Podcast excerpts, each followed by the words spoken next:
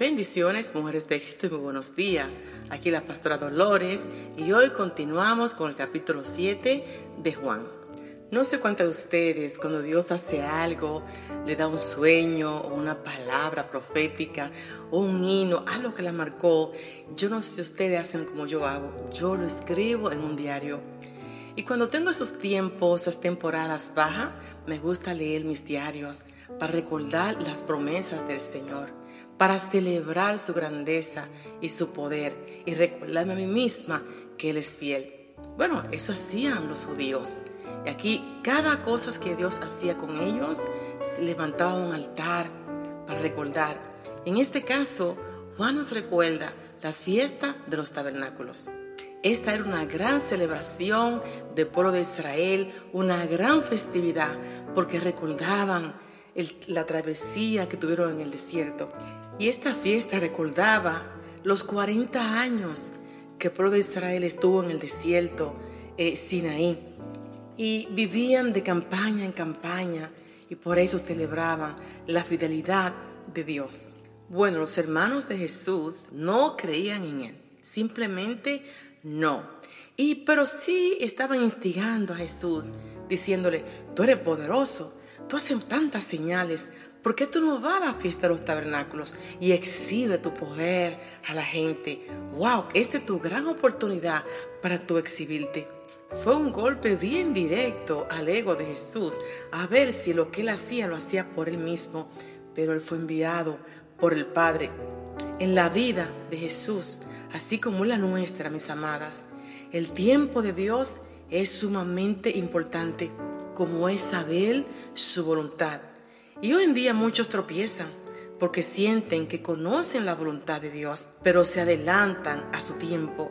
Y esta es una receta segura para el fracaso. Algo que me impresionó acerca de Jesús es que no se dejó instigar ni se dejó presionar por sus hermanos. Ellos le empujaban, vete, exhibe tu gloria, exhibe ese poder milagroso que tú tienes. Este es el mejor momento para tú hacerlo.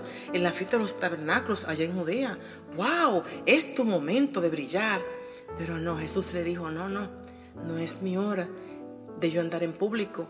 Todavía no ha llegado el momento. Y él se fue a la fiesta, pero se fue escondidamente. Y la gente tenía un conocimiento muy parcial y estaban muy anclados en la ley de Moisés. Esperaban un Cristo que iba a venir con mucha pompa, un Mesías que llegaría de repente y espectacularmente. Mas cuando dice el Señor, mas cuando venga el Cristo, nadie sabrá de dónde sea. Jesús entonces, enseñándole en el templo, alzó la voz y dijo, a mí me conocéis y sabéis de dónde soy y no he venido a mí mismo, para pero el que me envió es verdadero a quien vosotros no conocéis, pero yo le conozco, porque de Él procedo y Él me envió. Qué importante es tener un conocimiento de quién es Dios en nuestras vidas. Este conocimiento es vital para saber a dónde estoy parada y no me dejaré mover ni por mis sentimientos, ni ser presionada por el tiempo ni por la gente. Todo a su tiempo. Mujeres de éxito, ¿Te comerías tú una fruta verde? ¿Verdad que no? No sabe nada. ¿Te comerías tú un aguacate verde? No, es muy duro, no sabe nada. Pero qué rico es cuando está maduro. Qué sabroso es cuando la fruta está madura. ¡Wow! Qué lindo es caminar en el tiempo perfecto de Dios. Y por eso Jesús nos enseña una gran verdad. No se dejó intimidar por sus hermanos. Dijo, mi tiempo no ha llegado. Yo no estoy aquí para exhibir mi gloria, sino para exhibir su gloria. Y nosotras, mujeres de éxito, estamos aquí para exhibirlo a Él, exhibir a Cristo en nosotras.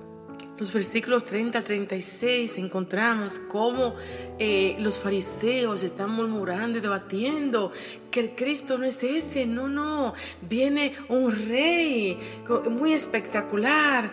¡Wow! Y los versículos 50 al 52 sale uno que no tenía entendimiento, pero que ahora sí conoce a Cristo y dice Nicodemo, ¿Juzgan usted a un hombre sin haberle escuchado? ¡Wow! ¡Qué impresionante! Nicodemo fue transformado y pudo presentar defensa. ¿De quién lo salvó? Como siempre, la pastora Dolores.